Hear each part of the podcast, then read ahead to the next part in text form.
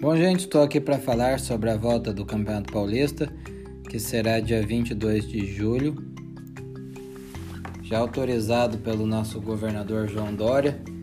Eu estou aqui nesse podcast para falar um pouquinho como vai ser esse retorno da competição. Como vocês sabem, os jogos serão sem público e serão nas cidades onde estão na fase amarela do Plano São Paulo que nesse momento seriam as regiões do município de São Paulo, a sub-região sudoeste e a sub-região sudeste.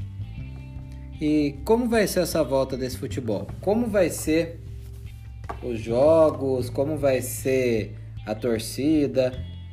Imagino que as pessoas devam estar felizes com o retorno do campeonato, pois de alguma forma vão poder voltar a acompanhar o time do coração mesmo que seja de casa ou se reunindo com os amigos, com máscaras, cumprindo todo o protocolo de saúde com o coronavírus, mas já é alguma coisa o retorno da competição.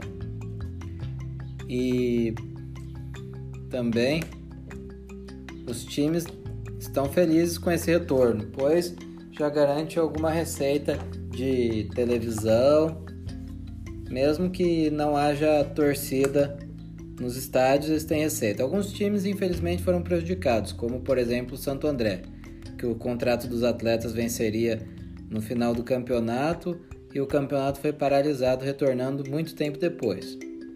Outros times, como o Palmeiras, negociaram jogadores, como o Dudu, que foi negociado para o Catar. Mas o negócio do Dudu para o Catar vai ser assunto para outro podcast. Agora, o retorno do futebol, sem o tradicional churrasco de gado, sem a tradicional aglomeração nas ruas no entorno do estádio, sem a tradicional festa da torcida, o corredor. Vai ser um retorno um pouco triste, imagino, mas já é alguma coisa para a gente não ficar sem o nosso futebol. Os torcedores esperam e torcem pelos seus times mesmo dentro de casa. Qualquer outra atualização sobre o campeonato, sobre os estádios onde serão realizadas as partidas, sobre as cidades onde irão receber os jogos, será publicada aqui nesse podcast em um novo episódio.